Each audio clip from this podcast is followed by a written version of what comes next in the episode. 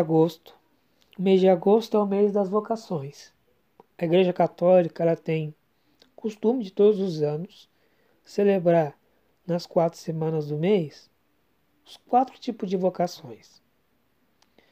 Segundo o Catecismo da Igreja Católica, existem vocações que são chamados de Deus para tal função. A vocação do homem para a igreja, seria os padres, a vocação para o matrimônio, que seria o casamento, as famílias, a vocação das pessoas religiosas, que são os freis e as freiras, e a vocação dos leigos, que são pessoas comuns que não se veem na vocação religiosa, mas dedicam a maior parte do seu tempo na igreja, servindo na igreja, por exemplo, como ministros de primeira de, ministros extraordinários de Eucaristia, aquelas pessoas que distribuem a comunhão, os catequistas que estudam e repassam a doutrina cristã, assim como outras funções, agentes de pastoral, que ajudam nas diversas pastorais da igreja, ajudam a comunidade, a paróquia. E nesse primeiro episódio eu gostaria de falar sobre o sacramento da ordem, que contempla os padres, os bispos e os diáconos. Uma pergunta que eu tenho a responder é a seguinte: Quanto tempo leva para uma pessoa que entra num seminário hoje se tornar padre? Tudo bem, 10 anos. Primeiramente, a pessoa que quer se tornar um sacerdote, ela precisa ter todo o acompanhamento com o pároco, com a diocese, nos encontros vocacionais, nas conversas com o padre, para que ele seja encaminhado para o seminário. Seminário esse que a gente chama de propedêutico. O seminarista, depois de enviado ao seminário, ele faz um estágio de um ano. É ali que ele vai conviver com outros jovens, vai conviver com outros adultos que querem se tornar padres e ver se é aquilo mesmo que ele quer fazer da vida. É bom dizer que a igreja ela não manda é, pessoas para o seminário sem que essas pessoas saibam verdadeiramente se querem isto ou não. É rigorosamente acompanhado e não só o seminarista, mas a família também é acompanhada. Porque se trata de uma vocação onde se quer muita renúncia de vida. O seminarista ele é, é uma espécie de um soldado. Uma pessoa que está lista no exército em função de servir o país, que sai da família, fica nos quartéis, dos últimos casos vão para a guerra e voltam tombados da guerra. O seminarista é a mesma coisa, só que ele vai trabalhar no exército de Cristo para Cristo. Ele vai servir a Cristo e as pessoas em volta, os seus filhos. Mas a nossa primeira vocação é a do batismo é, muito se fala que as pessoas hoje em dia não ligam muito mais para o batismo. Eu, como catequista de famílias que vão batizar os seus pequenos, eu via muito porque eu preciso estar ali. junto das pessoas, fazer um, um curso de batismo, batizar meu afilhado ou meu filho.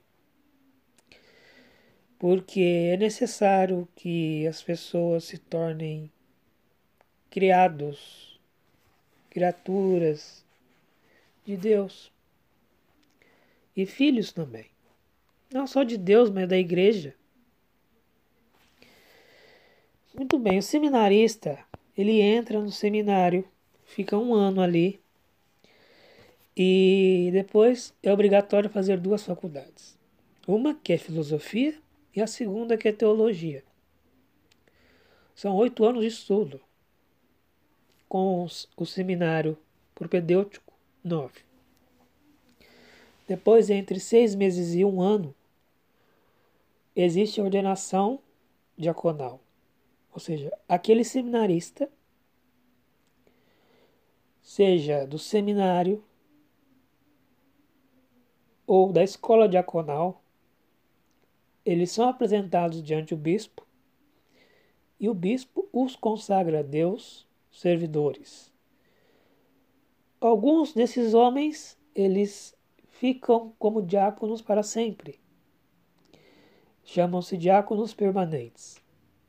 Curiosamente, são homens que já têm família, que já são casados e que, se tornarem viúvos um dia, eles não podem casar de novo. Por outro lado, existe o diácono transitório, que é apenas um estágio onde aquele diácono está preparado para se tornar um sacerdote. O bispo ele faz a consagração a Deus ungindo as mãos do sacerdote, do neo-sacerdote, porque é com aquelas mãos ali que ele vai consagrar o corpo de Cristo, vai levar o corpo de Cristo todas as pessoas que precisam. E também vai ajudar, vai abençoar com os outros sacramentos. O bispo diz assim na oração. Está escrito no parágrafo 1542 do Catecismo. Assisti-nos, Senhor Pai Santo, já no Antigo Testamento, em sinais prefigurativos, surgiram vários ofícios de vós instituídos, de modo que, tendo à frente Arão, para seguir, guiar e santificar o vosso povo, lhes destes colaboradores de menor ordem e dignidade. Assim, no deserto, comunicastes a setenta homens prudentes o Espírito dado a Moisés que com o auxílio deles pôde mais, fac mais facilmente governar o vosso povo. Do mesmo modo, derramastes copiosamente sobre os filhos de Arão a plenitude concedida a seu pai, para que, no serviço do sacerdote, segundo a lei, fosse suficiente para os sacrifícios do tabernáculo. Depois, na oração de consagração da ordenação dos diáconos, a igreja diz: Ó Deus Todo-Poderoso, fazeis crescer a vossa igreja, para a edificação do vosso templo, constituístes três ordens de ministros para servirem ao vosso nome. Como outrora escolhestes os filhos de Levi para o serviço do antigo santuário. Como podemos ver aqui, o sacramento da ordem é ordem, literalmente ordem divina. É um sacramento de serviço, desde aquela renúncia até o último dia de sua vida. Acontece que também, nessa unção que o bispo faz nas mãos do sacerdote, é amarrado um tecido esse tecido, ele tem o nome de Magnum Sterium, que é uma, uma tira de pano onde as mãos dos neossacerdotes é, é, são amarradas e somente a mãe daquele homem pode desamarrar e beijar as mãos de primeiro momento. Diz a tradição que o padre recém-ordenado ele tem que entregar à sua mãe aquele pano, porque é com aquele pano que ela, a partir da sua morte, vai junto com ela sepultada. Diz também a tradição que Deus pergunta o que cada um fez na terra e geralmente quando chega as mães de padres, elas respondem, olha, o que eu fiz foi tornar meu filho padre e entreguei a Deus. É uma coisa belíssima. Porque Cristo é o sacerdote eterno. É o único sacerdote.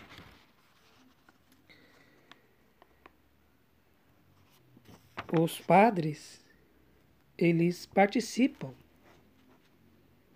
do sacerdócio de Cristo. Eles ajudam.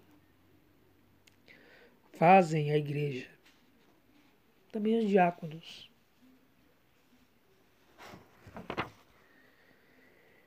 E é muito importante que em nome de Cristo, esses homens tenham suas orações feitas pelo seu povo, pelos seus paroquianos, pelos seus diocesanos, que são os fiéis que acompanham.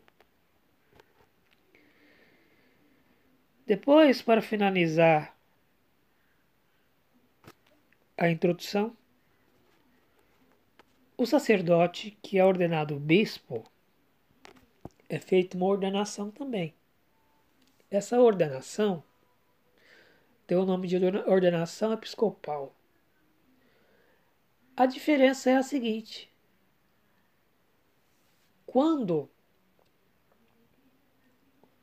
o bispo ordena o seminarista, existem vários padres que colocam as mãos na cabeça do ordenado, junto, logo após.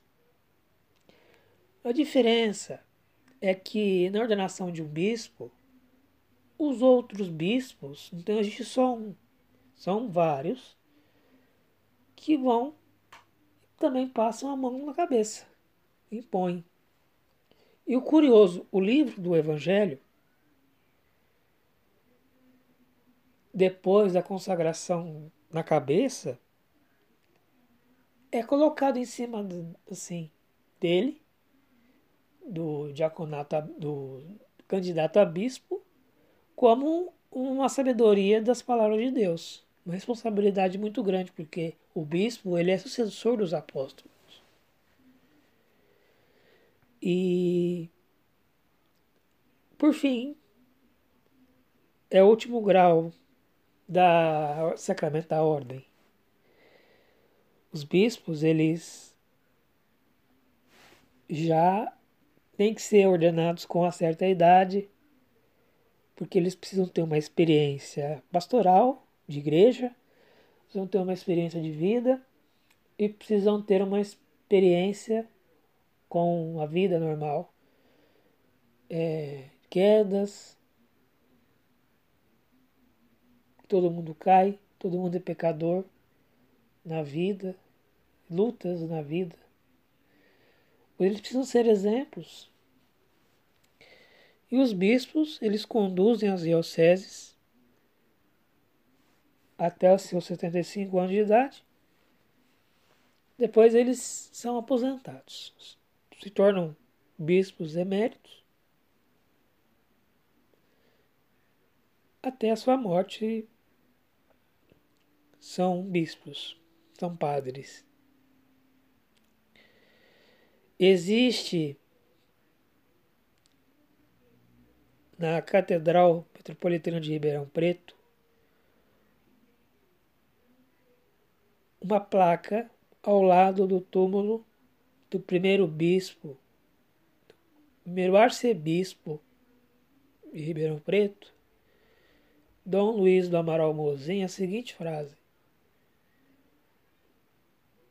Eu me alegro de um dia me ter me tornado padre. A alegria da minha vida foi me tornar padre. Realmente é uma vocação muito bonita. E nós devemos rezar para que apareçam sempre vocações novas.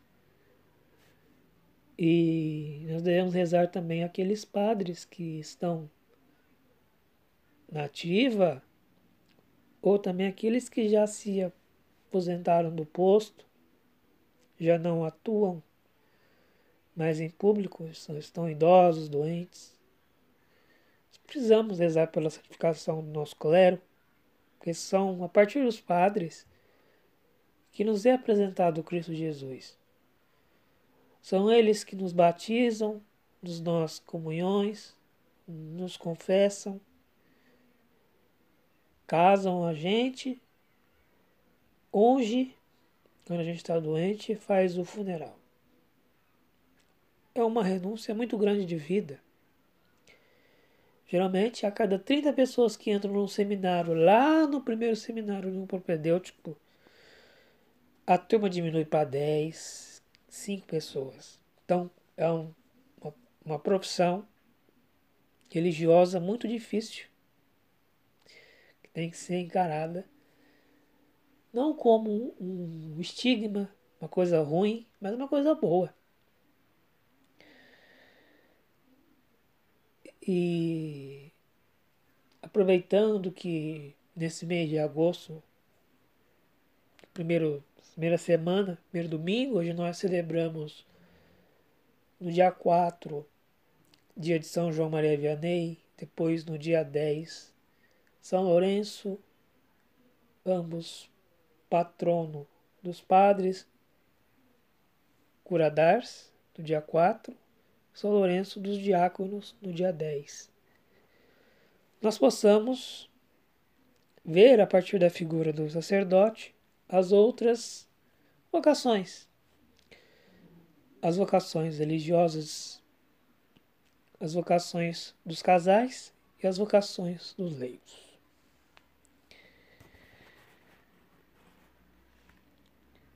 Para ficar como última frase, diz o parágrafo 1552 do Catecismo. Em nome de toda a Igreja, a tarefa do sacerdócio ministerial não é apenas representar Cristo, cabeça da Igreja, diante da Assembleia dos Fiéis. Ele age também em nome de toda a Igreja quando se apresenta a Deus a oração da Igreja, e, sobretudo, quando oferece sacrifício eucarístico.